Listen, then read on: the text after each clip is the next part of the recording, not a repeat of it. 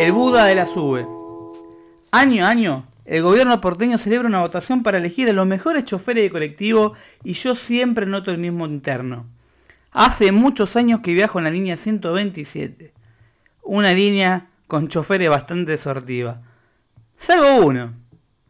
Que en esta línea habita un hombre que festeja todas las paradas. Que te saluda cuando te subís y te hace disfrutar el viaje. Hace chistes, se avisa parada por parada. Teniente General Juan Domingo Perón para los más viejitos Cangallo. Avenida Rivadavia, 12 cuadras para la izquierda, Plaza 11, 12 para la derecha, Primera Junta. Y así durante todo el recorrido. Hasta te cuenta que es feliz hace 30 años con su mujer. Un verdadero crack. Hubo un día que me subí, lo vi, iba a pedirle el boleto y no me saludó. Lo vi triste, ido. Durante todo ese recorrido no nombró ninguna parada. De mi cabeza se fueron los problemas de trabajo y la muerte de mi papá por un rato. O iba a convocar a Cenese a la Copa América. En mi cabeza solo había un tema. ¿Qué le estará pasando a este buen hombre? En el medio, me imaginé que se había separado de su mujer, que como buen colectivero, según mi forma de prejuzgarlo, la cagó fajando. Sacó el cinto y a la mierda la sonrisa. Acá tenés avenida Rivadavia, hija de puta. Cintazo. Cangallo, cangallo, te voy a dar un mazazo. Y así. También me imaginé que estaba triste porque el hijo era un pelotudo que tenía 24 años y se la pasaba jugando el Counter Strike. O haciendo streaming imitando a alguno de sus influencers, pero sin la misma suerte. Y subiendo fotos de su pene en Tinder.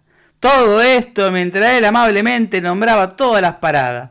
Se fumaba viejo facho que hablaban de lo bien que se vivía en la dictadura y tenía cincuentonas que se le ponían a hablar adelante durante todo el viaje buscando una aventura amorosa de San Cristóbal a Martelli y él defendía sus 30 años de matrimonio a capa y espada. En mi cabeza perturbada también pensé en el embarazo de alguna hija que podría tener, que iba a ser abuelo, iba a tener que hacer contraturno. 90 horas diciendo Cascón, 120 cuadras a la derecha Puerto Madero. Pobre hombre. Fueron 40 minutos pensando en por qué estaría triste. No podía el buen hombre tener un mal día o un simple día. Para mi cabeza no. Para mi cabeza ese hombre era un superhéroe. Era el dios de los Mercedes-Benz, el Buda de la sube.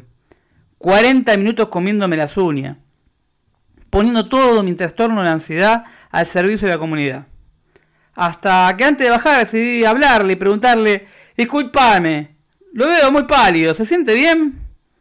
El hombre me miró y con una sonrisa muy sutil y tranquila me dijo, si te bajas por el medio, me voy a sentir mucho mejor. No puedo hacerte bajar por adelante y es peligroso para vos. Ahí me volvió el alma al cuerpo y me di cuenta de que el Buda de la sube estaba en otra dimensión.